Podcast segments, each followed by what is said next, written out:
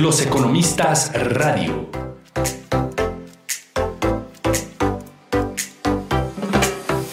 El semanario económico y financiero del Tecnológico de Monterrey, Campus Santa Fe. Finanzas. Economía. Negocios. Entrevistas. Espacio Universitario.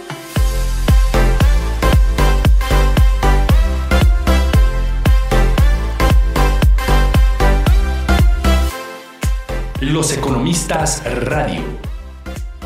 El semanario económico y financiero con un enfoque fresco, dinámico, profesional y multidisciplinario. Los Economistas Radio.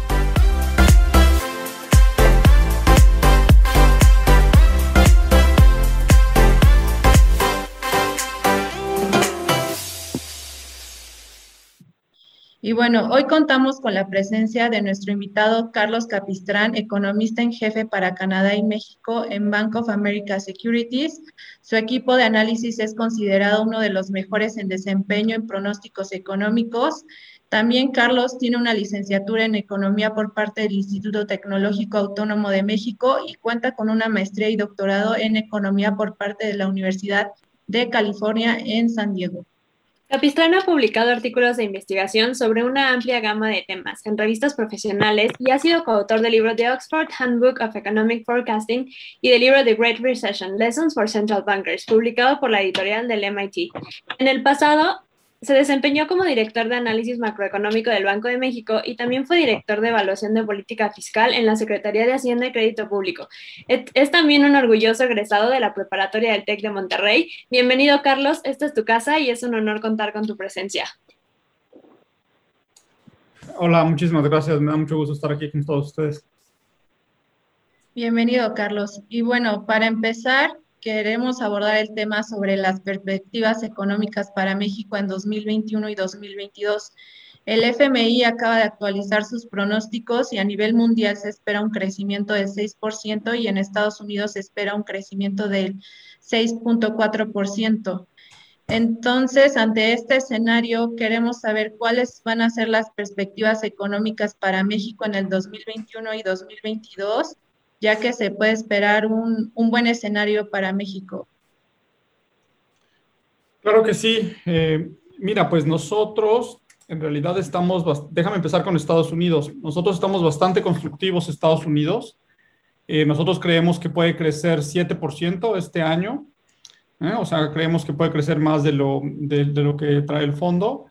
Pero además, eh, creemos que también el próximo año puede ser un muy buen año para Estados Unidos. Nosotros tenemos 5%. Entonces, no solamente es que, Estados Unidos es, un boom de, unos meses y ya, sino estamos pensando en algo sostenido. Eh, y esto viene dado por dos cosas fundamentalmente. Una es un apoyo fiscal gigantesco. Eh, sabemos ya que, que, ya el año pasado hubo apoyos fiscales muy grandes, el último de 900 eh, el, en diciembre y luego con la nueva administración de Biden vienen más apoyos. Ya se aprobó un paquete de casi 2 trillones. Eh, eh, hoy están hablando de otro 1.8 y se está hablando de otro trillón. O sea, ya son muchísimos trillones los que vienen en paquetes. Una parte es apoyo inmediato, cheques. otra parte es más de mediano plazo. mucho de esto no está fondeado, sino se va a déficit. Una parte de esto se pretende que se funde con eh, nuevos impuestos, eh, pero de todas formas el punto es que en el muy corto plazo es un apoyo importante a la economía, en el mediano plazo, dependiendo de qué se gaste, probablemente también lo es. Eh, entonces ahí vienen, vienen buenos trimestres, buenos años para la economía de Estados Unidos. La otra parte de la recuperación de Estados Unidos viene dada por las vacunas, ¿no? Es un proceso de vacunación que ha sido muy rápido, eh, eh, donde ya una parte muy importante de la población, sobre todo la población en riesgo, ha sido vacunada, eh, con una disposición de vacunas muy importante, y entonces esto permite que Estados Unidos pues regrese ya o esté regresando ya a una especie de normalidad. y entonces si juntas las dos cosas, y un poco ayudado también por política monetaria, que, que sigue la tasa en cero, pero si juntas política fiscal muy, muy laxa, política monetaria ayudando y la parte de lo bien que va en la vacunación, entonces, esto hace que pues, Estados Unidos pueda crecer mucho. Hay otros temas también. Por ejemplo, eh, el ahorro, hay buenas medidas de ahorro en la economía de Estados Unidos y el ahorro aumentó mucho en Estados Unidos. Entonces, una vez que se empiezan a quitar restricciones para salir, em, eh, eh, la gente en Estados Unidos van a, va a tener bastante ahorro, además de todo el apoyo fiscal para poder gastar. Una duda interesante ahí es que tanto de ese ahorro se va a gastar inmediatamente o, o se puede usar, por ejemplo, para pagar algunas deudas pero, pero sin duda es, es algo que va a apoyar eh, a la economía de Estados Unidos. Entonces, la economía de Estados Unidos muy bien. Nosotros en México somos los principales socios comerciales de, de Estados Unidos. Oye, Carlos, perdón que te interrumpa ahí. Eh, Carlos, eh, primero agradecerte, primero que nos atiendas la llamada, pero me gustaría, así como nos diste un view de la economía estadounidense, fíjate que me quitaste la, la pregunta, te iba a preguntar exactamente lo del ahorro, que, precisamente eso pudiera restarle un poco el crecimiento, pero es tal el estímulo que aunque la gente en Estados Unidos esté ahorrando, creo que el consumo va a seguir dinámico en Estados Unidos, que esa es la preocupación, ¿no? Sobre todo a la luz de la crisis del 2008, donde también con algunos apoyos en la administración Obama, pues no todo se gastó y creo que ahí genera un poco de dudas, pero ya creo que nos la aclaraste ahorita con tu, con tu view. Pero me gustaría, así como nos dijiste, fíjate que nosotros, a pesar de que somos vecinos, de tenemos una gran eh, relación comercial en los últimos años con Estados Unidos y Canadá. Creo que desconocemos un poquito Canadá, o sea, como que de pronto hablamos mucho de Estados Unidos y poco de Canadá. Entonces quería aprovechar que, que, que aunque no estaba planificado en la entrevista, pero si nos pudieras dar un poquito de view, tenemos aquí las proyecciones sobre Canadá, 5% el FMI dice para 2021 y 4.7, se ve muy similar para México según los pronósticos también del FMI, pero si nos pudieras platicar, eh, creo que a veces perdemos la perspectiva. ¿Cómo es Canadá? Y a veces perdemos qué, qué, qué es Canadá hoy día como nuestro competidor. A veces decimos, pues le competimos a Canadá, eh, como principal socio comercial de Estados Unidos, pero ¿cómo es la economía canadiense? A veces pensamos en una economía de recursos naturales. Un poquito brevemente, eh, Carlos, si nos pudieras ayudar con lo que sea factible, eh, de entender un poquito Canadá. ¿Cómo podemos ver desde México a Canadá hoy día? Sí, claro, Pablo, bueno, un gusto. Gracias por la invitación. Mira, Canadá se ve, se ve muy bien. Eh, efectivamente, nosotros pensamos que va a crecer 5% este año, igual que el fondo, 5% el que viene. Aunque yo te diría que los datos en Canadá en el primer trimestre vinieron muy, muy fuertes, muy fuertes. Y entonces es posible que acabe creciendo bastante más que ese 5% que traigo yo y que trae el fondo. Eh, recientemente el Banco de Canadá acaba de, de subir su pronóstico hasta 6.8. Entonces, claramente se están viendo beneficiados del crecimiento de Estados Unidos. Eh, ahora, eh, no, yo creo que no es nuestro competidor con Estados Unidos, ¿no? Yo creo que eh, producimos cosas entre los tres países juntos, somos socios comerciales y la competencia creo que más bien es del bloque de Norteamérica versus otros países u otros bloques. Donde México todo lo que pone es la parte que tiene eh, trabajo eh, eh, más, barato, es menos capacitado, más barato, y Canadá, bueno, pone las materias primas, como mencionaste, petróleo, madera, pero también cada vez más pone servicios muy especializados. O sea, se habla que Toronto es el nuevo Silicon Valley, si tú revisas eh, eh, los rankings de universidades, las mejores universidades del mundo, que por cierto en el más reciente el TEC de Monterrey sale como la mejor de, México, si tú revisas esos rankings, en los primeros 50, Canadá mete como cinco escuelas.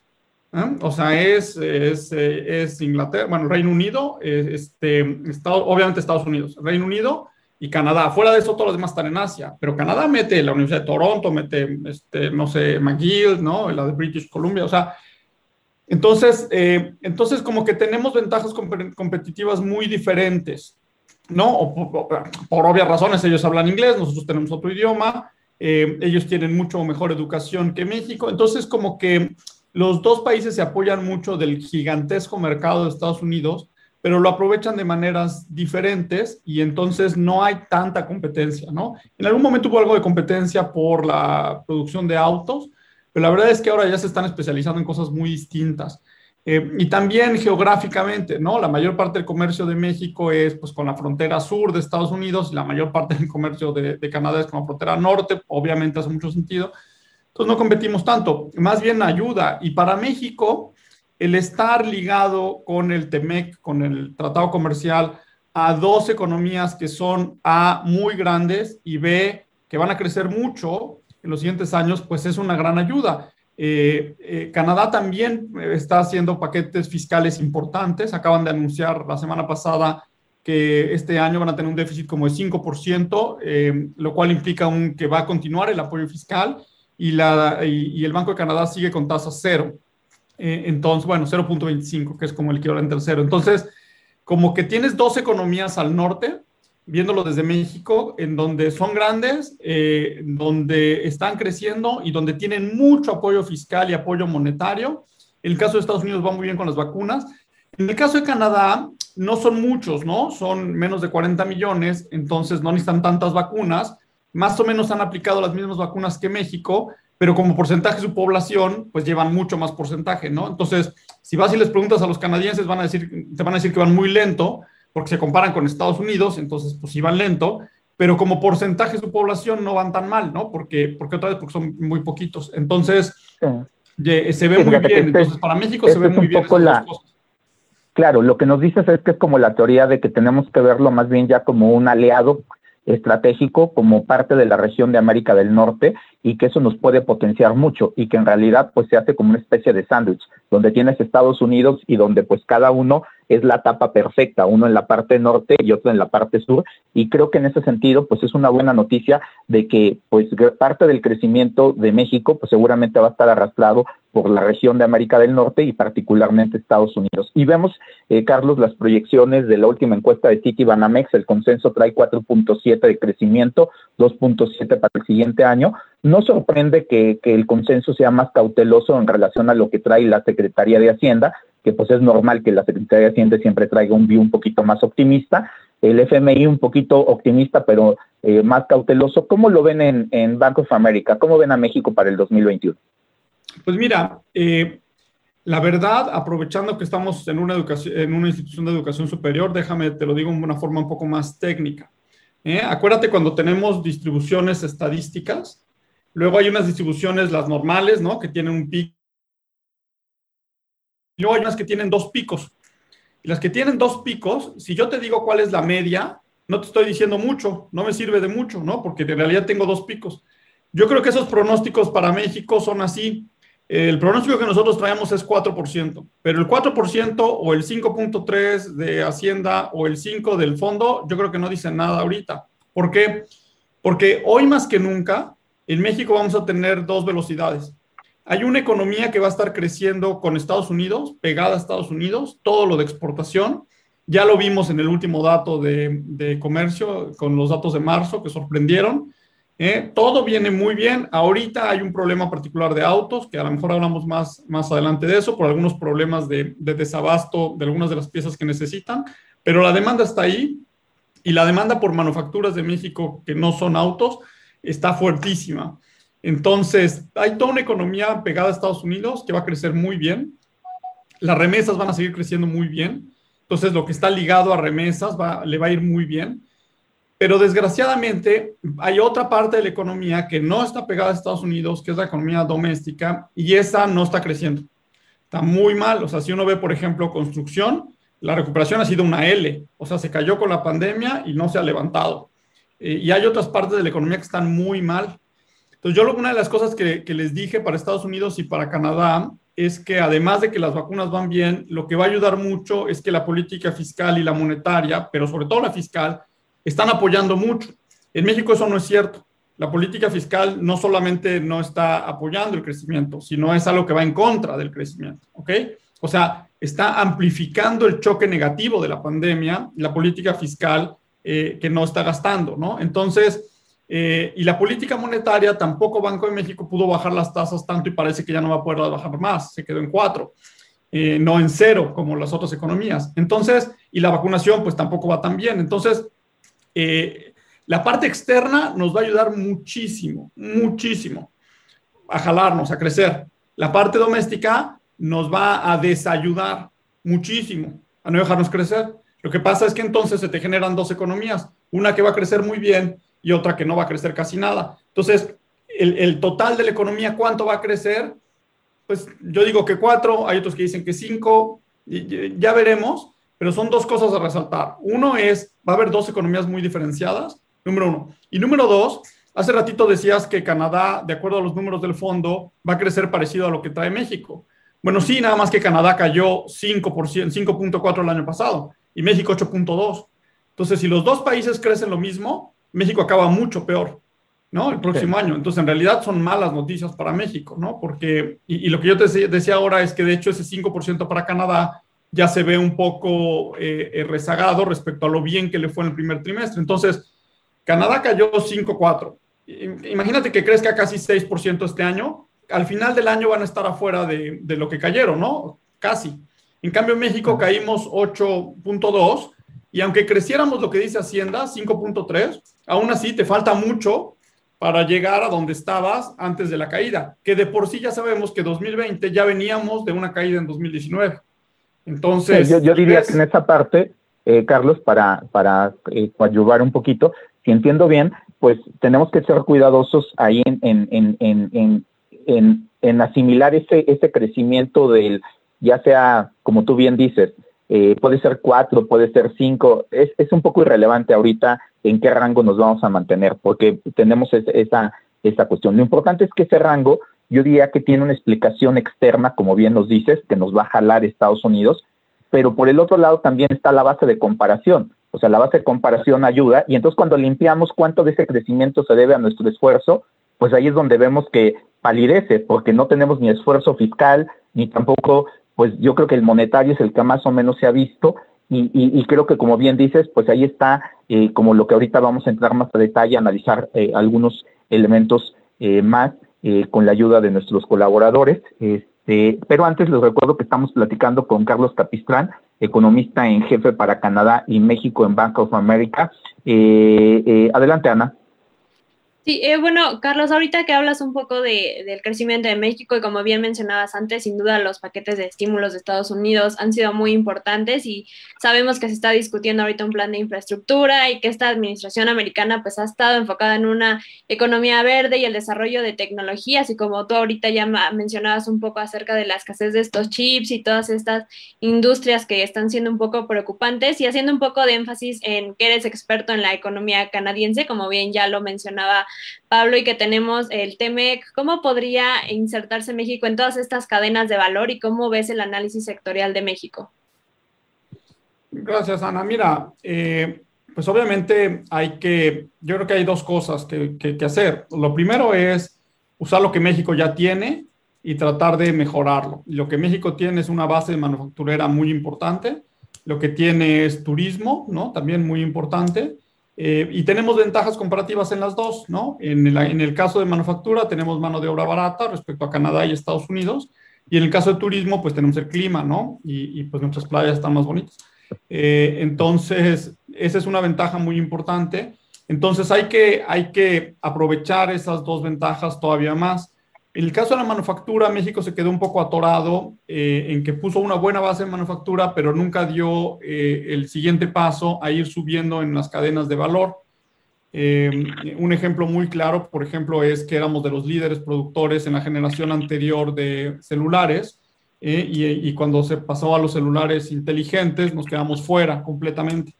y así en otras industrias. Entonces, México, número uno, necesita aprovechar la base que ya tiene pero hay que tratar de subir en la cadena de valor. Eso no es tan fácil porque para eso necesitas mejor educación y mejor energía, ahorita que tocaste la parte verde. Y en las dos cosas México se queda muy corto. Eh, y, sobre todo en la parte de energía, ahora hay serias dudas respecto a muchas cosas de energía en México. México va a tener energía eh, confiable, de buena calidad y barata hacia adelante para poder darle eh, lo que necesita, para poder impulsar una mayor industria manufacturera, quién sabe, hay muchas dudas. Pero además de todo eso, ahora, si me preguntas a mí correctamente, eh, eh, se está poniendo más énfasis en no solo que sea una energía eh, confiable y a buen precio, sino además de dónde viene esa energía, ¿no? Y entonces, en la medida en que venga de fuentes sucias en lugar de fuentes renovables, eso eventualmente también puede quitarle mucha inversión a México. Entonces, Ahí hay que poner un foco en la energía muy importante, en la foco en, y en desarrollo de capital humano, para aprovechar lo que ya tenemos, que es la parte de manufactura fuerte. La otra parte que tenemos es lo de eh, turismo y ahí hay otras cosas con las que se puede ayudar, por ejemplo, lo de la seguridad, ¿eh? se, puede, se puede ayudar. Eh, yo me, me, metía como me meto todos los días a ver las noticias en Canadá y una de las noticias que ves allá es de, de un bloguero que tuvo, parece que estaban robando en, en, una de las playas de México, ¿no? Entonces, ese tipo de noticias, pues ciertamente no ayudan al turismo. Entonces, y la otra, y este es un tema más grande, es eh, aprovechar mucho más el TEMEC, ¿no? Eh, los tres países, Canadá, México, Estados Unidos, son socios comerciales y nos atacó una crisis de salud a todo el mundo, pero, pero a estos tres países no la enfrentaron como socios comerciales. O sea, si yo tengo una planta y produzco una parte en Canadá, una parte en México y una parte en Estados Unidos, y hay un problema sanitario, yo esperaría que como socios comerciales estos tres países me den eh, las mismas guías y reaccionen de la misma forma, ¿no? Eh, y los tres países reaccionaron de formas independientes, diferentes, hasta cerraron la frontera. Incluso si se acuerdan al principio, ni siquiera se pusieron de acuerdo en qué plantas se cerraban y qué plantas no. Entonces, eh, México debería aprovechar mucho más eso y decir, a ver, si somos socios comerciales y producimos juntos, entonces vamos a ser socios comerciales. Entonces, mira, eh, este es un problema de, los tres. Entonces, por ejemplo, vacunas. Bueno, pues tú de Estados Unidos tienes dinero, tú Canadá tienes dinero, yo te puedo ayudar a manufacturar las vacunas entonces yo aquí las envaso, yo aquí las hago y las distribuimos, pero yo me quedo con una parte. Esa parte aparentemente no estuvo en la mesa desde el principio. Entonces, México puede aprovechar esas ventajas. Además, México podría ir abriendo algunos nuevos sectores en los que tiene en principio ventajas, pero que hasta ahora no ha aprovechado. Por ejemplo, eh, el cuidado de los adultos mayores, ¿no? La gente que se jubila en Estados Unidos y Canadá.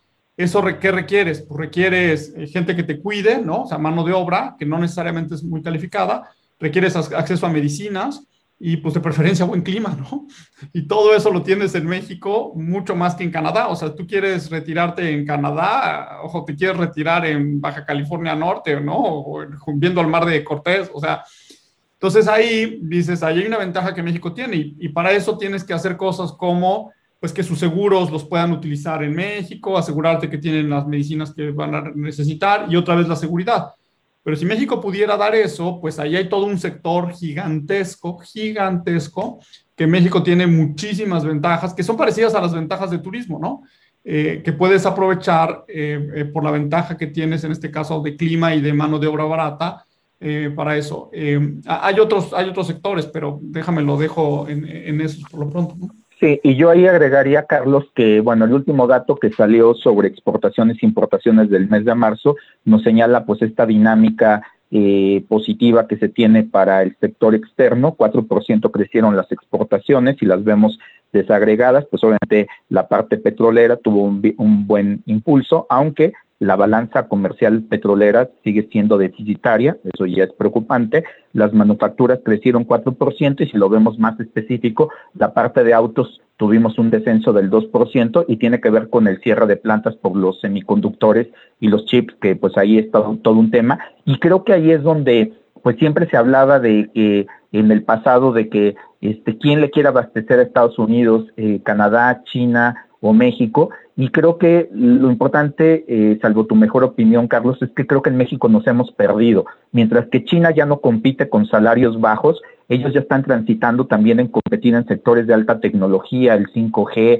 están pensando en la industria automotriz de los autos eléctricos, están pensando en las baterías, están pensando en la industria verde, eh, las renovables y en México como que siento que nos hemos perdido y me gustaría en este contexto, eh, tú que estás eh, en contacto con muchos inversionistas, bueno, y, me faltaba la parte de importaciones, pues también eh, se incrementó y sobre todo los bienes de capital 9%, pero sobre todo tú que estás con, con inversionistas foráneos, que estás mucho con clientes en Estados Unidos, en Canadá, a veces cuando estamos en México, como que perdemos la perspectiva y pensamos que el mundo se paraliza, mientras nosotros seguimos discutiendo aquí como que el mundo hace una pausa y nos deja platicar. Y creo que eso es falso. O sea, el mundo sigue, avanza y nosotros a veces nos perdemos ahí. Estamos viendo cambios en la ley de hidrocarburos, cambios en la ley eléctrica, eh, obviamente en la reforma energética en su conjunto. Y creo que esto en el ambiente de negocios, pues está generando cierta incomodidad. Pero tú que lo ves y que platicas con clientes afuera, ¿cómo ven los clientes a México tratando de ser lo más equilibrado, eh, de que pues en este programa pues nunca estamos ni a favor ni en contra del gobierno, siempre damos, por eso llaman los economistas, tratamos de dar los fundamentos económicos y lo más importante es tú que tienes esa perspectiva de, de tener con clientes, ¿cómo ven un cliente foráneo a México si quisiéramos tener pues una, eh, pues sé que a veces agrupar eh, no es la mejor idea, pero pues si quisiéramos generar un consenso, ¿cómo se ve a México desde fuera? Bueno, mira, déjame, te, te respondo en dos partes. O sea, la primera parte es, en México nos hemos rezagado mucho por varios años respecto a otros países. Eh, en parte, todo Latinoamérica se ha rezagado. ¿eh? Entonces, Argentina, Brasil, México, pasamos a ser de economías bastante grandes, en el caso de Argentina, ricas, Venezuela, ¿eh? cuando las economías de Asia no eran absolutamente nada. Ahora, tener economías extraordinariamente pequeñas cuando las ves como parte del mundo y todo el crecimiento está en economías emergentes en Asia. Eh, otra vez, simplemente hay que ver en cosas como la educación, el ranking que hablábamos hace un momento. O sea, ahora hay muchas universidades de China entre las primeras 50 y si cuentas universidades de Asia, Corea, por ejemplo, que por ejemplo, si tú comparas a nuestros padres o nuestros abuelos eh, con su equivalente coreano, pues tú decías, no, pues en México estamos mucho mejor, tenemos mucho mejor educación, aquí ya estábamos escribiendo, haciendo miles de cosas, y los coreanos pues estaban todavía en agricultura. Y hoy en día los coreanos tienen muchísimas veces mejores escuelas que nosotros, muchísimas veces mejor manufactura, crecen muchísimo más. O sea, nos han rebasado por mucho, digamos, ¿no? O sea, ya estamos en ligas diferentes, digamos, ¿no? Eh, entonces es un problema estructural que hay que atender. México se ha salvado un poco respecto a otros países de Latinoamérica porque está pegado a Estados Unidos y el haber tenido el NAFTA eh, y ahora el TEMEC, pues te ayuda eh, en ese sentido y pues te va a seguir ayudando pero en realidad el, problema de productividad que tenemos en México ya desde hace varias, varios años es un problema grave y lo tendríamos que estar atacando fuertemente.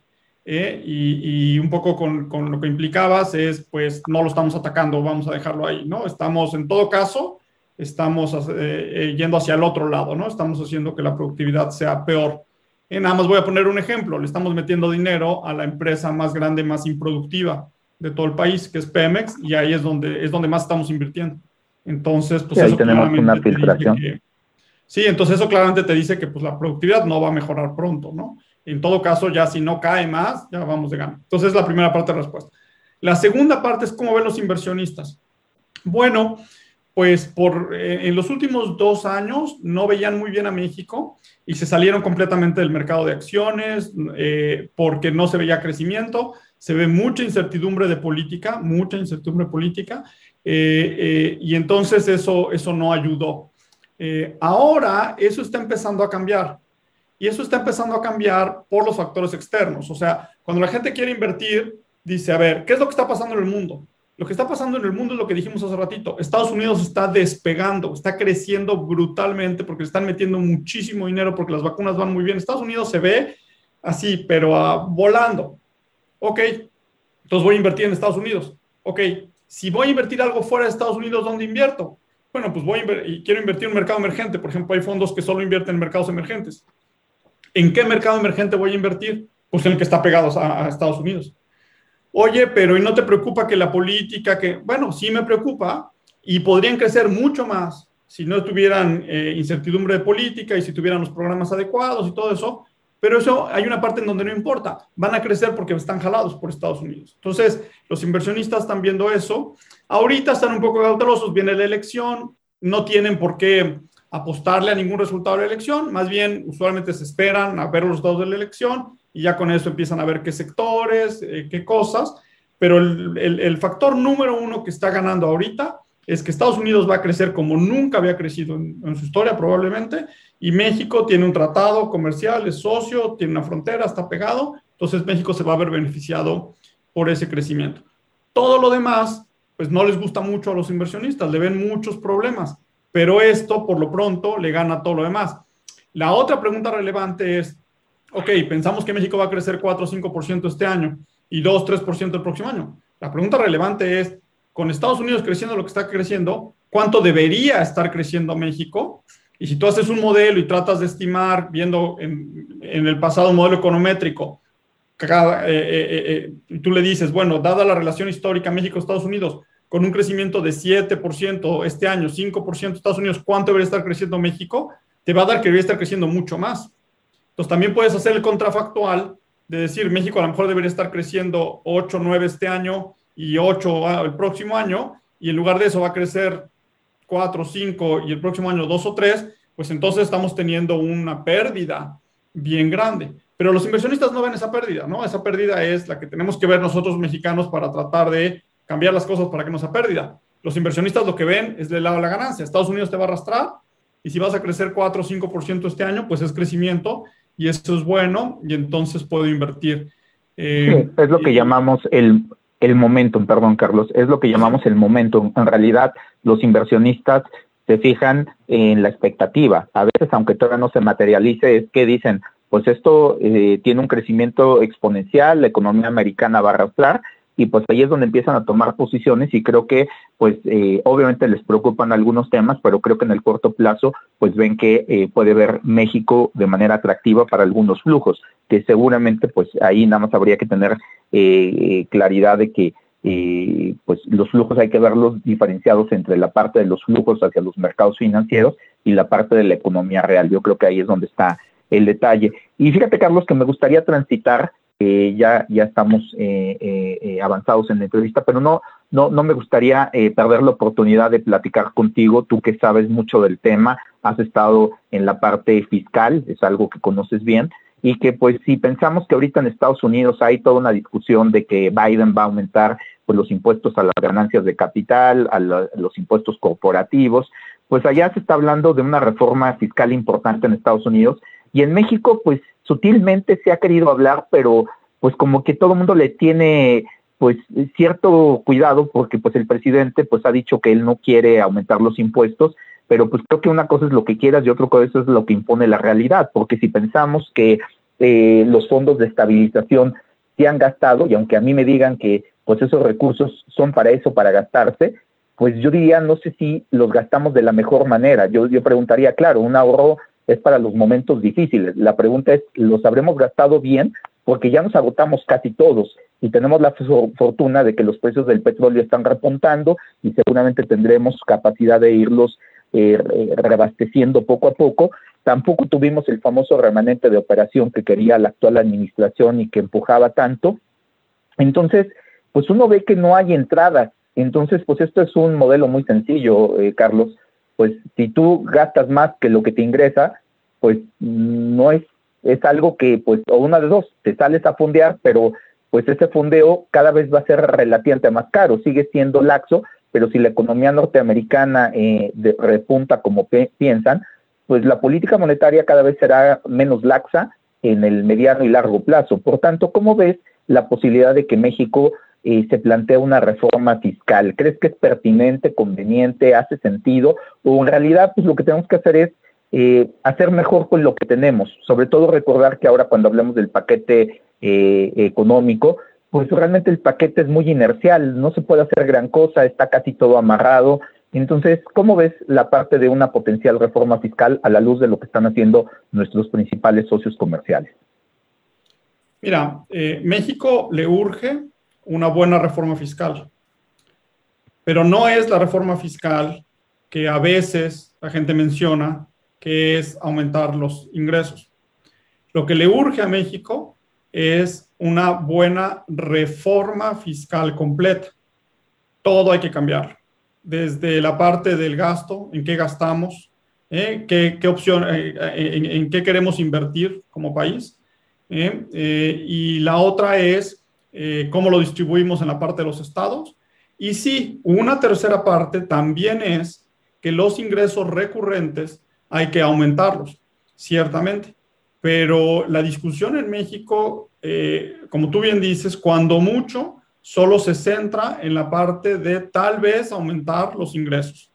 ¿eh? Y como tú dices, incluso el presidente muchas veces tampoco le parece mucho esa idea. Y hasta recientemente, gente, por ejemplo, en el SAT, lo que dicen es que más bien no quieren aumentar los impuestos, quieren simplemente seguir disminuyendo las avenidas de evasión o de ilusión, lo cual también está bien. Pero, pero en México estamos lejísimos de la discusión que deberíamos estar teniendo. Si lo ves a mediano plazo, tenemos unos, unos, unos retos eh, muy grandes. La parte de pensiones está creciendo mucho, la parte de, pago de intereses está creciendo mucho, eh, y las cosas que se están haciendo hoy en día, lo único que están haciendo es aumentar de manera muy importante los retos que tienen las finanzas públicas en el mediano plazo. Eh, pero esos retos, desgraciadamente, no se están notando mucho en el corto plazo. Por otra cosa que tú mencionaste, estamos usando muchos ahorros que se tenían para usarlos como gasto corriente y los estamos eh, usando en inversiones que no son productivas ni desde el punto de vista social ni desde el punto de vista privado. Eh, es lo que, digamos, para usar la palabra que hay que usar, es un desastre completo. Lo que pasa es que es un desastre completo que si tú lo ves como con la tabla que estamos viendo en este momento, no se nota. Porque con la tabla que estamos viendo en este momento, tú dices, mira, México tiene un balance primario de cero. ¿eh? Y entonces cuando los inversionistas lo comparan contra otros países, México se ve muy bien, porque todos los demás países, por ejemplo, en 2021, van a tener, sobre todo los países con los que competimos por inversión, eh, van a tener eh, déficits primarios importantes. Ahora, van a tener déficits primarios importantes porque están ayudando a sus economías con la pandemia. Número uno, están ayudando porque hay una cuestión de la parte de salud que hay que ayudar, ¿no? Esto es una parte esto es como un huracán, ¿no? O sea, hay, algo de, de, ayuda eh, humanitaria que hay que dar. Y la otra porque le tienen mucho miedo a que haya muchos, le dicen, eh, eh, cicatrices que puedan hacer que el PIB de potencial de mediano plazo caiga. Entonces, economías avanzadas están tratando de apoyar, las economías emergentes en la medida de lo posible están tratando de apoyar, algunas quizás están haciendo lo demás y mal hecho, pero México no está ayudando en nada. Entonces, cuando yo te presento estas cuentas, dices, bueno, pues se ve bien, mira, no está gastando México, tiene sus finanzas públicas en orden. Y créeme que muchos inversionistas internacionales los tienen muy convencidos con que la gran sorpresa ha sido lo fiscalmente responsable que ha sido México. Pero la verdad es que eso es más un problema de cómo estamos acostumbrados a ver las cifras que lo que verdaderamente está pasando. Eh, como las cifras las vemos así, con este cuadro, lo que ha, estado haciendo eh, México recientemente es hacer todo para que este cuadro se vea bien, aunque todo lo demás esté muy mal. Entonces, por ejemplo, lo que no se ve en este cuadro es cuánto teníamos ahorrado. Y ese ahorro ya, como tú dijiste, ya cayó. Ahora tú decías, lo que pasa es que ahora los precios del petróleo están subiendo y a lo mejor por ahí podemos regresar esos ahorros. Yo no estoy seguro de eso, porque acuérdate, como también dijiste antes, México ahora es importador neto de petróleo. O sea, gastamos más dólares en comprar gasolina en el extranjero que los dólares que nos llegan por exportar crudo al extranjero. Eso quiere decir que si el precio del petróleo sube, es malo para México, ya no es bueno. Y el noventa y tantos por ciento de eso es el gobierno, ¿no? O sea, solo del lado de las importaciones hay un poquito de, de la parte privada, pero en realidad casi toda la balanza comercial energética es del gobierno y esa es deficitaria. Entonces, si aumentan los precios del petróleo, eso significa que sufrimos, ¿no? Eh, es malo para el país ahora, no es como antes, que era bueno. Entonces, eh, no estoy seguro que vamos a poder rellenar esas cosas. y ahora agrégale, perdón que te interrumpa en este punto, Carlos, para seguir con tu idea ahorita, pero nada más en ese punto quisiera matizar que a eso agrégale que, el, el secretario Herrera ha dicho que la cobertura petrolera ya no se va a hacer como se hacía antes. Mi, explicación es muy sencilla, ya no se va a hacer como antes porque ya no se tiene la lana para poderla hacer como antes, porque el fondo ha caído de tal manera que cada vez son más caras las coberturas y eso de hacer las dinámicas a mí no me convence. Eso de ir comprando la cobertura en el mismo año en que la vas a ejercer es muy peligroso. Puede ser que ahorita precios a la alza no te preocupe, pero en un escenario de precios a la baja, pues yo diría que eso preocuparía a cualquiera. Perdón que te haya interrumpido, pero es para matizar que ahí en, el, en la balanza petrolera eh, tenemos este, un factor de riesgo muy importante que no debemos de perder. Y si a eso le sumamos que la mayor inversión la hacemos este, como tú dices, en, el, en, los en, el, en, los detalles está precisamente la parte fina. Cuando vemos que ese, ese balance primario es cero, sí, pero cuando lo vemos en el balance del sector público y le incluimos la inversión, que generalmente es la de Pemex, la inversión en Pemex es 2%, 2 del Producto Interno Bruto. Bueno, vamos a decir, no es mucho, sí, pero ese 2% lo estamos poniendo en una de las empresas que tiene altos pasivos y que no arrastra. En otras palabras, estamos tirando el 2% del Producto Interno Bruto en una inversión que no es productiva. Y ahí es donde tú dices, esa radiografía hay que saberla leer. Y particularmente me quería detener en esta parte petrolera. Adelante, Carlos. Sí, Perdón por ahora, ahora el, digamos, el juego cambió completamente, ¿no? O sea, somos importadores netos. El gobierno debería estar cubriendo el precio de la gasolina, no el precio del petróleo. O sea, porque ya cambió. Ahora lo que nos afecta son subidas del precio del petróleo. Ahora deberíamos estar cubriendo los aumentos en el precio del petróleo. Pero esto es un punto que créeme, yo creo que el 99% de la gente todavía no lo, lo, entiende. Y eso que ya tenemos algunos años siendo importadores netos de, de, energía, ¿no? Pero formalmente al ser importadores netos, si aumenta el precio del petróleo, eso es negativo para el país, el peso se debería depreciar y debería ser negativo para las finanzas públicas.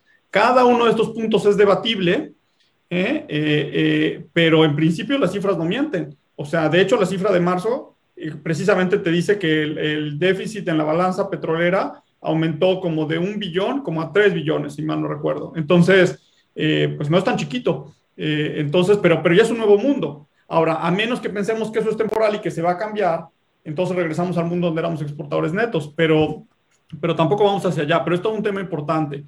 Y, finalmente lo de las finanzas públicas, además de, este, de esta foto, pues está la parte de sostenibilidad de las finanzas públicas. Y como ustedes saben, la sostenibilidad de finanzas públicas depende de cuánto crece el país, porque eso te dice cuánto van a crecer tus ingresos, y cómo crece tu gasto, que está ligado al pago de intereses. Y al final se resume en esto que se ve muchas veces ¿no? en, finanzas públicas, en las clases, en, la carrera, ¿eh? de, de, de, la tasa de crecimiento potencial contra la tasa real de interés. Pero si vemos en México, la tasa de crecimiento potencial parece estar cayendo y la tasa de interés pues parece estar subiendo por riesgo país. Y como mencionaste hace un rato, pues con este crecimiento en Estados Unidos, además va a seguir aumentando la tasa de interés. De hecho, la tasa de interés de 10 años, los bonos al 10 años de Estados Unidos ya ha estado subiendo bastante. Ahorita en las últimas dos semanas se detuvo, pero hace un mes nos pegó un susto enorme a todos porque se subió mucho, mucho y ahí fue cuando se depreció un poco el peso. Y, eh, y por ejemplo, cuando uno ve las finanzas públicas, ve lo que está programado de gastarse este año y el que viene en, pagar, en pagar eh, eh, los, eh, los intereses y es como 2.8 del PIB. De hecho, ahí lo tienes. Costo financiero, estimado para este año 2.8. Estimado para el próximo año 2.8. Pero ¿cómo es 2.8 si las tasas del próximo año seguramente van a ser mucho más altas? No, no, no la tasa de la Fed, la tasa del 10 años de Estados Unidos. Si Estados Unidos está creciendo como loco, la tasa del 10 años, del 30 años va a seguir subiendo y subiendo y subiendo y subiendo. Y a finales del año pasado estaba abajo de 1, para el cierre del próximo año puede estar cerca de, 3. O sea, es, bastante aumento. Entonces, eh, si a eso le, le, pones alguna depreciación por ahí del peso y que casi ya más del 35% de nuestra deuda es, en dólares, pues ese costo financiero difícilmente se va a quedar así en 2.8, ¿no? O sea, digamos, cuando estás presupuestando así, pues más bien cualquiera le hubiera puesto un numerito un poco más grande, más grande ahí, pues pensando que eso es hacia, hacia dónde vas, ¿no? Porque te va a quitar... el, gasto, el gasto no programable es el que debería tener un impacto ahí importante y es el que parece que no se ve reflejado en, en, en el tenor. Y entonces, si entiendo bien, Carlos, pues tú lo que dirías, estarías a favor de una, sí, una reforma que sea integral, que sea completa y que ya nos evitemos eso de estar haciendo, para ponerlo en un lenguaje muy coloquial, puras chaineaditas este, arreglos muy cosméticos y hacer algo de profundidad. Les recuerdo que estamos hablando con Carlos Capistrán, economista en jefe para Canadá y México de Bank of America. Estamos llegando a la recta final de nuestra entrevista, ha sido apasionante y pues hay dos preguntas que se están en el tintero. Adelante, este, Renata y Daniel con las dos preguntas que están ahí en el tintero. Gracias, Pablo. Pues oye, Carlos, ya indagamos la parte fiscal que nos comentabas, pero también nos gustaría indagar un poco más en la política monetaria eh, como ya sabemos, la Fed va a tener su junta el día de hoy, aunque esperamos que no haya cambios en sus políticas, pues sí nos preocupan los datos de la inflación, eh, sobre todo pues las repercusiones que este panorama pueda tener para México, tomando en cuenta que parece ser que el Banco de México pues ha llegado al punto en el que ya se han concluido estos ciclos de bajas para la tasa de interés. Entonces queremos saber qué opinas al respecto, Carlos. Gracias, Renata. Pues sí, hoy hay reunión de la Fed y efectivamente, pues hoy parece que no va a pasar mucho, esperemos. Aunque te platico que la, la, semana pasada fue reunión del Banco de Canadá y también parecía que no era el momento de que pasara mucho y sí pasó. ¿no? El Banco de Canadá ya empezó a, ya ves que compran mucho, ¿no? El Quantitative Easing, ¿no? El QE, están comprando bonos, ¿no? El Banco de Estados Unidos, o sea, Reserva de Estados Unidos, el Banco de Canadá, otros bancos están comprando y el Banco de Canadá ya dijo que ya va a reducir esas compras, ¿no? Lo que en inglés le dicen tapering, ¿no? Eh, y además decía que iba a tener las tasas bajas hasta el 2023 y ahora dijo que, que no, que solo promete tenerlas hasta 2022. O sea, como que está dando la señal de que les puede subir antes. Entonces, el Banco de Canadá es el primer banco de los bancos grandotes de países desarrollados que ya se movió en sentido de empezar a apretar. Eh, nadie espera que la Fed lo haga pronto, pero digamos, sí es importante que ya uno ya se movió. Eh, falta ver si fue un error o no, a lo mejor. A lo mejor se movieron antes, pero de lo que debían en Canadá, pero, pero Estados Unidos vamos a ver. Entonces, eh, las expectativas para hoy son que no se muevan. Efectivamente, conforme viene crecimiento, viene inflación, ya está creciendo la inflación, pero la Fed ha sido muy clara, en agosto cambió su, su esquema y, ya no eh, tiene un objetivo dual, ¿no? Tiene desempleo e inflación, pero en inflación durante muchos años decía que su objetivo era del 2% para una tasa particular que ellos ven de inflación. Y ahora eso fue lo que cambiaron, ¿no? Dijeron, no es 2%, es que en promedio sea 2%. Y lo cambiaron en un tiempo en donde por mucho tiempo había estado abajo del 2. Entonces eso lo que te están diciendo es que van a tolerar que esté por arriba del 2 de inflación un buen rato. Han sido muy vagos, no han dicho qué tan arriba ni por cuánto tiempo. Pero si el mensaje es, ahorita que la inflación va a estar arriba de 2 por un rato, la Fed la va a tolerar. Entonces, por eso nadie espera que se mueva hoy, porque la Fed está mostrando una tolerancia muy grande. ¿Por qué está mostrando estas tolerancias si todos siempre le tenemos mucho miedo a la inflación? Pues porque tienen miedo a que pase lo que pasó en Japón, que después de crecimiento, de, crisis y de crecimientos bajos, la inflación cayó, las expectativas de inflación cayeron, y ahí el riesgo es de deflación y las tasas de interés son muy bajas, y eso es muy difícil. Tú piensas que si la gente piensa que los precios van a ser más bajos mañana o en un mes, ¿Por qué comprarías algo hoy si el coche va a salir más barato en un mes? Entonces, la deflación hace mucho daño. Entonces, Estados Unidos no quiere que le pase eso y otras economías avanzadas. Entonces, dice, no, no, ahorita hay que salir de esta mega recesión, de este problema sanitario, ¿eh? y hay que poner todo el apoyo y hay que crecer y como parte de crecer, que suban los precios y que hay un poco de inflación. Ahorita eso es bueno. Ahorita eso es bueno. ¿Ok? Es como cuando a ti te da temperatura, ¿no? A ver, si te da temperatura porque tienes por ahí un virus, eso es bueno porque quiere decir que tu cuerpo lo está combatiendo. Entonces, eh, entonces así es un poquito algo así. Entonces están dispuestos a tolerarla y, no pasa nada. Obviamente el punto es que no se salga de control. Si se empieza a salir de control, van a tener que subir las tasas y eso no es bueno para México ni para mercados emergentes porque, eh, porque entonces el dinero se sale de los mercados emergentes y se va para Estados Unidos y eso es un susto muy grande. Yo hace rato decía que las tasas van a subir en Estados Unidos, pero son por lo que mucha gente dice son buenas razones. O sea, conforme empieza a aumentar el crecimiento, la tasa real sube ¿eh? y, y, hay algo de inflación y eso está bien. Si hay demasiada inflación y la tasa sube porque ahí viene la inflación y hay que pararla, entonces eso es subir tasas de interés por malas razones y eso no es bueno para, para México. En el caso de México, la base de Exacto, perdón, te iba a decir que tenemos el caso de la base de comparación, que es lo que más afecta, pero en realidad es la expectativa de este crecimiento que se ve vigoroso por esos paquetes de estímulo. Y, nada más, ahorita que nos vas a hablar de México, me gustaría que ahí agregues en tu respuesta si tú sientes, si la perspectiva de Bank of America es si ya sientes que Banjico ya llegó a su tasa terminal. Eso era lo que te quería agregar. O sientes que, eh, sabes que hay discusión que algunos eh, pues todavía sentían que en la reunión pasada Banjico podía haber jalado el gatillo. Yo creo que pues el dato de inflación de ese día pues eh, puso nerviosos a todos porque aunque Banjico tiene claro que en sus pronósticos eh, que uno ve en el, en el informe trimestral, en sus proyecciones traía que el pico lo iba a tener en el segundo trimestre, creo que siente que ahora la inflación se le ha ido un poquito de las manos. No sé cuál sea tu opinión. Sí, e, efectivamente, en el mundo traes un poco de inflación por un efecto base, pero en realidad una vez que quitas ese efecto base, de todas formas hay inflación y esto es por el crecimiento, ¿no? Eh, en el caso de México es muy distinto. O sea, en, Estados Unidos y Canadá, cuando vino la, pandemia, la inflación estaba bajo el objetivo. Entonces, eso permitió que los bancos centrales pudieran usar la, eh, política monetaria muy rápido, muy bien, bajaron a cero, apoyando muy fuerte la economía. en México enfrentó el problema de que la inflación estaba arriba del objetivo y entonces el Banco de México decidió en ese momento ser muy cuidadoso y solo ir bajando poco a poco, poco a poco, tratando de que las expectativas de inflación no se fueran.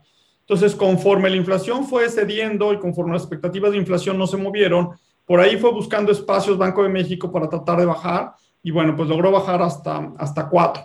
Pero hoy el mundo es muy diferente. O sea, ya desde finales del año pasado ya sabíamos que Estados Unidos iba a crecer más, ¿eh? no tanto como sabemos ahora, porque ah, por, por cómo quedó la elección en Estados Unidos y muchas cosas más, pero sabíamos que iba a crecer y sabíamos que este año ya la inflación iba a ser para arriba.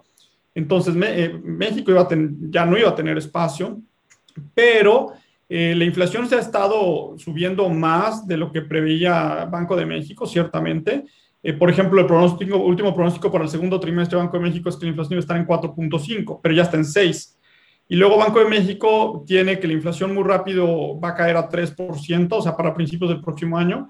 Eh, y la subyacente la, tiene bajando a 3 este mismo año. La subyacente está en 4. Y después de dos años de recesión en México, la subyacente no ha estado abajo de 3,5.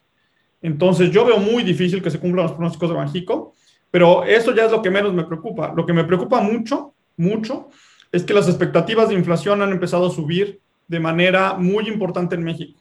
Entonces, una labor del Banco de México, la más importante probablemente, es mantener las expectativas de inflación ancladas. Y durante mucho tiempo Banco de México eh, cumplió con esa labor más o menos bien. Sí estaban ancladas, pero no en tres, sino en tres y medio, pero estaban ancladas.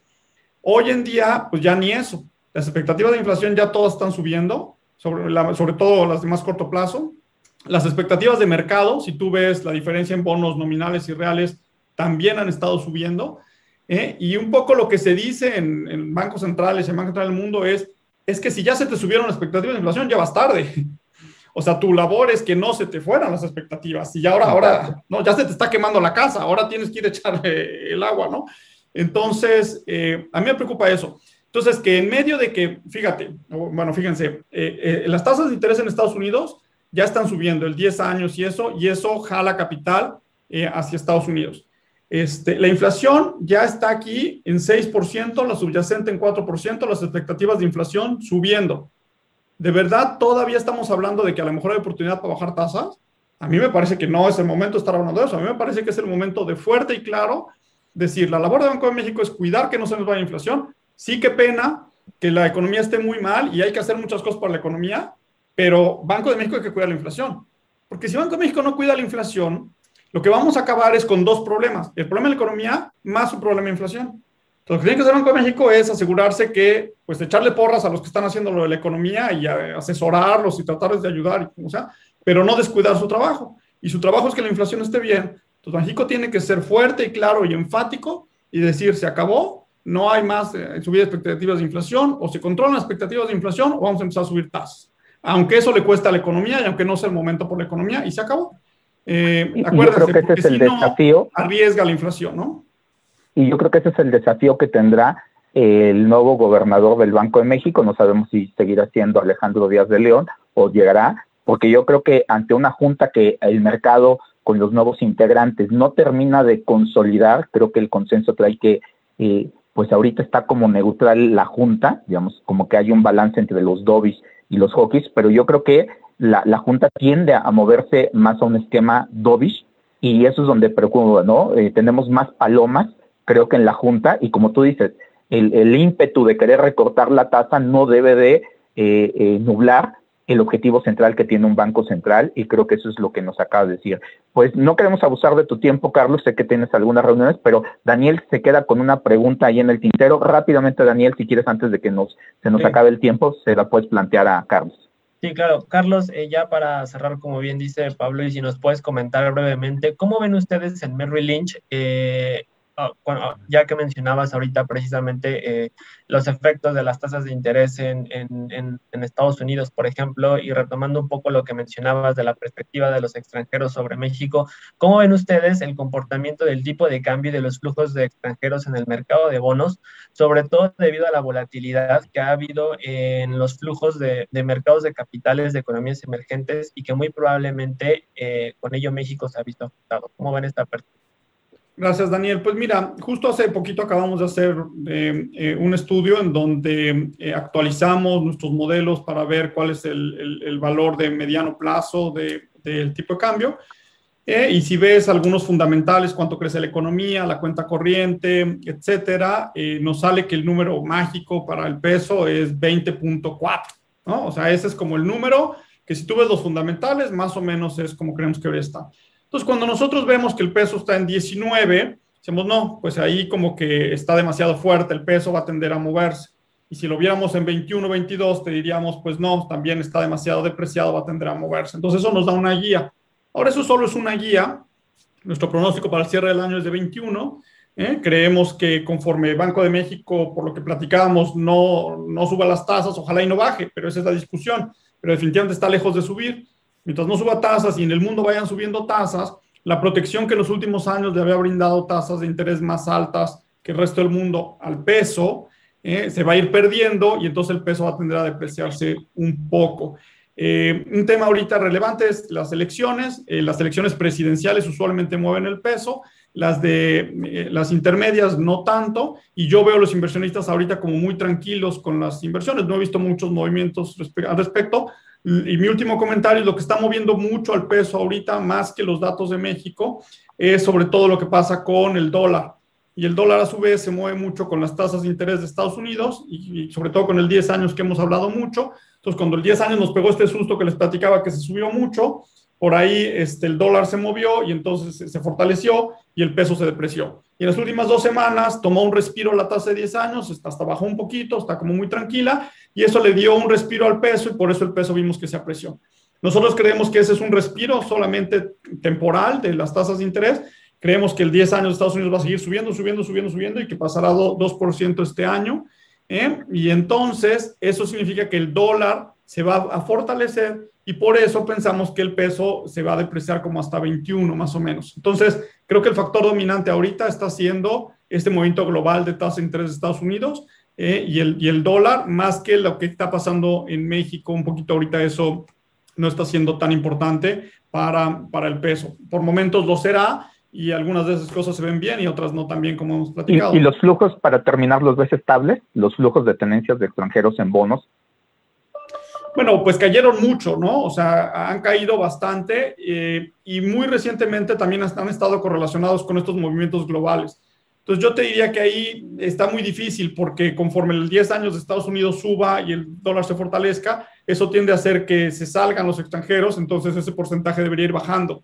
¿eh? Pero por otro lado, lo que hablamos al principio, México está pegado a Estados Unidos, México pues un poco ah, apoyado en el crecimiento de Estados Unidos va a crecer, y ese crecimiento pues va a traer también algo de inversión a México. Entonces esa parte no está tan fácil, va a depender un poco qué haga Banco de México y cómo lo haga. Entonces a lo mejor por lo pronto se quedan estables eh, un poco eh, con estas dos fuerzas empatadas, ¿no? Pero si el trabajo de Banjico no está nada fácil porque además de estar viendo la inflación que hablamos hace rato, tiene que tener un ojo en cómo se están moviendo también estos flujos, ¿no? Eh, y, Aunque yo creo que en ese sentido es un problema. Sí, aunque en este sentido yo creo, Carlos, que pues comparto tu opinión, ahí hay que hacer el balance, pero queda claro que para mantener estos flujos estables, eh, pues el carry trade es una de las variables clave y yo creo que eso limita precisamente el espacio de recorte de Banjico, porque ya lo que queda es subida, ya no hay posibilidad de bajada, porque si no te arriesgas a que también tengas una salida de flujos si de pronto tú no mueves la tasa en sintonía con la política más restrictiva que se empezará a registrar en economías avanzadas. Pues bueno, eh, Carlos, un verdadero placer siempre platicar contigo, es fascinante, yo siempre he dicho que si hay alguien que logra conectar la parte fiscal y la parte monetaria y tener una perspectiva global, eres tú, y te lo digo sinceramente, siempre nos da mucho gusto platicar contigo y sobre todo en un espacio eh, económico donde pues eh, tú sabes que aquí la comunidad es estudiantil, pero también startups, eh, empresas familiares, sabes que el TEC de Monterrey tiene una tradición de empresas familiares muy importante, pues creo que les das mucho ese vivo y también pues a la gente y estudiantes de nosotros que ya están trabajando en el sector financiero, entonces tenemos un público muy amplio y me encanta tu visión que eres capaz de tocar todos los temas y tratar de planteárnoslos de manera eh, muy sencilla. Así que, pues no me queda más que agradecer tu tiempo, que siempre nos tomes la llamada y siempre eh, tengas alta disposición para este programa. Y estamos muy felices porque te comparto que cumplimos cuatro años al aire y qué mejor que festejarlo contigo, Carlos, eh, con estas reflexiones y pues agradecer tu tiempo y tu disposición. al contrario, Pablo, gracias por la invitación, gracias a todos ustedes por las preguntas, Renata, Ana, Daniel. Eh, eh, mil, mil, gracias. Eh, y, bueno, felicidades por esos cuatro años, ojalá sean muchos más. Y felicidades también por la buena labor que están, que están haciendo y, y yo encantado de participar con ustedes. Te lo agradecemos, Carlos, y que sigan los éxitos. Tu equipo sigue siendo en, uno de los equipos mejor rankeados en términos de, su, de sus pronósticos y creo que para los que nos gusta la parte cuantitativa sabemos que eso no es nada fácil. Así que reiterarle a todo tu equipo pues las felicitaciones porque es una labor que los que hacemos estimaciones sabemos que no es una tarea fácil y mantenerse siempre en el top creo que es fundamental. Así que pues lo mejor, eh, eh, Carlos, y aquí tienes el espacio abierto cuando se te ofrezca. Gracias, hasta luego a todos. Buen día. pues él fue Carlos Capistrán, economista en jefe para Canadá y México de Bank of America en Los Economistas Radio. Eliseth, pues vamos a la recta final de este programa. Gracias, Carlos, y hasta la próxima.